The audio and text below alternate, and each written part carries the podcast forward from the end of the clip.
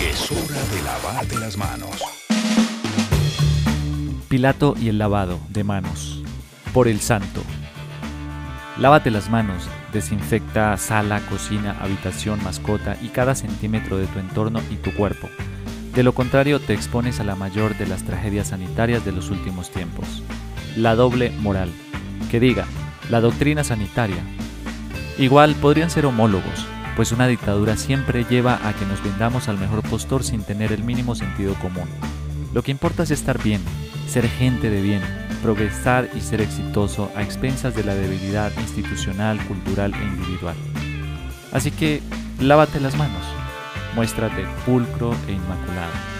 Eso le pasó a Pilato, quien en nombre de la Pax Romana y el orden, tuvo que entregar al inocente a un cúmulo de fanáticos hambrientos de venganza.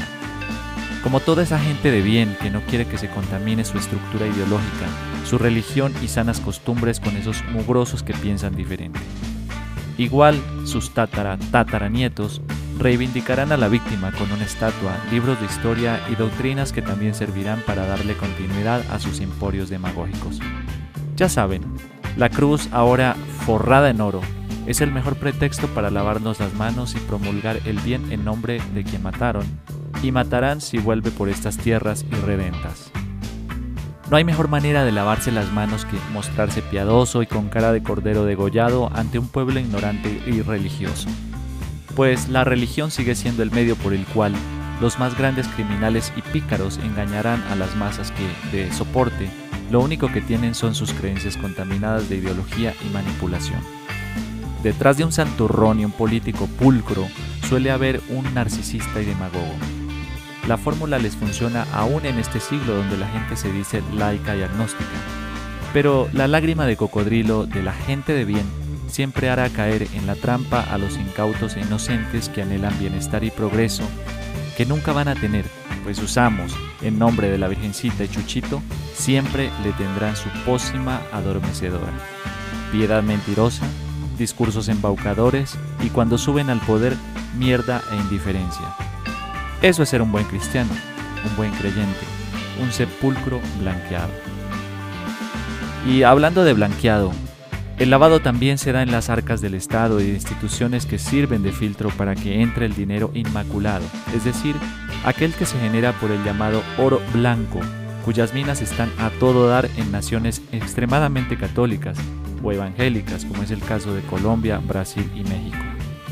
Sin mencionar las otras que, en nombre de Dios, del progreso marxista o de Bolívar, se lavan las manos y de paso la lana, la pasta, la guita o la plata para aceitar sus campañas y pseudoempresas y seguir manteniendo un sistema tan podrido que ya no se sostiene ni rezando Ave Marías a la Virgen de Chiquinquirá o de Coromoto.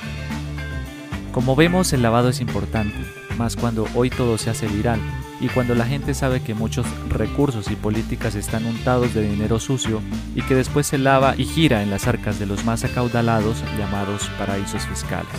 ¿Ven? Todo es eufemismo. Todo se lava y se blanquea. Lo importante es mostrar buena cara, ser pulcros e inmaculados, sonreír, ser empáticos.